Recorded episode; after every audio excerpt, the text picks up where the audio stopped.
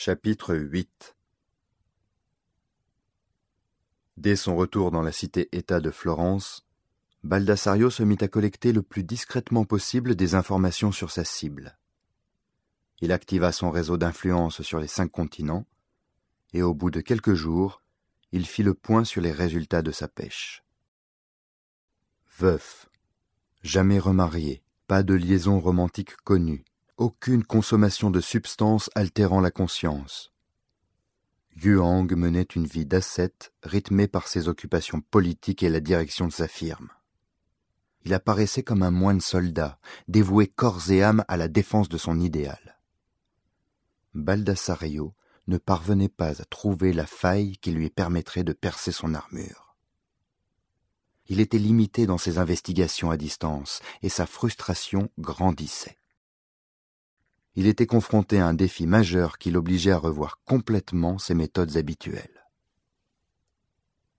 Cette opération devenait une véritable obsession et monopolisait toutes ses ressources matérielles et intellectuelles.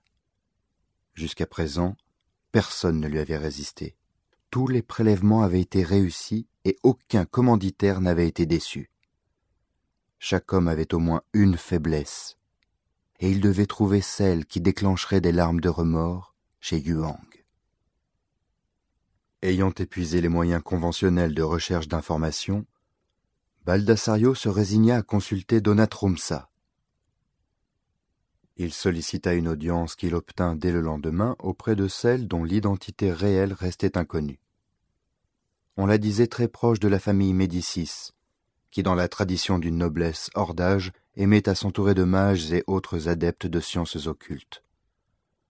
Certaines rumeurs laissaient même croire que Donat Rumsa était un des membres de la famille au pouvoir. La ville de Sienne marquait la frontière méridionale du territoire sous contrôle florentin. Baldassario traversa la Piazza del Campo et s'enfonça dans les ruelles étroites, désertes et littéralement inondées par les pluies torrentielles qui se déversaient sur la région depuis des jours. Une imposante gueule de lion en bronze défendait la porte cochère en chêne massif que Baldassario poussa, pour pénétrer dans une cour peuplée de sculptures de marbre.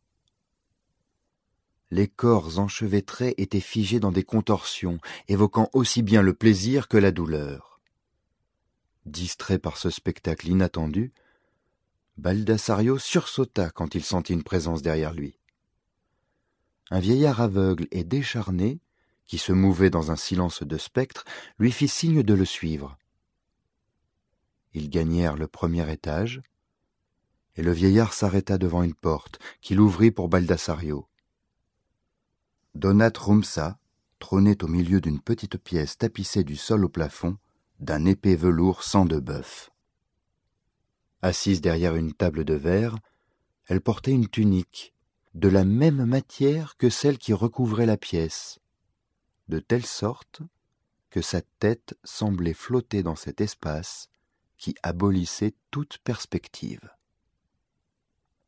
Son visage était dissimulé par un antique masque de carnaval vénitien à l'effigie d'une lionne dorée à la feuille d'or. Approchez, Baldassario, et prenez place. La voix de la femme était très lente et très rauque. Merci d'avoir accédé à ma requête si rapidement, et je... Euh, commença Baldassario, réalisant l'absurdité de la situation. Posez vos mains sur la table, coupa la femme.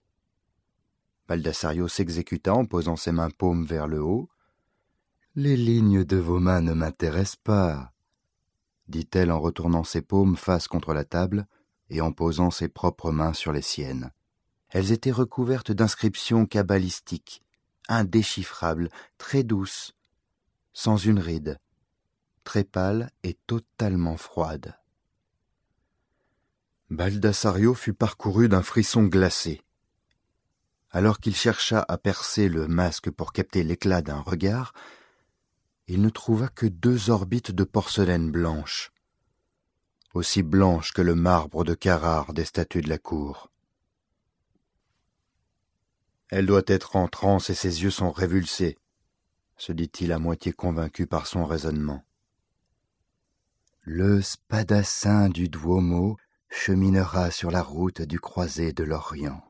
Sa lame trouvera la voie de son cœur en suivant la fleur des cendres.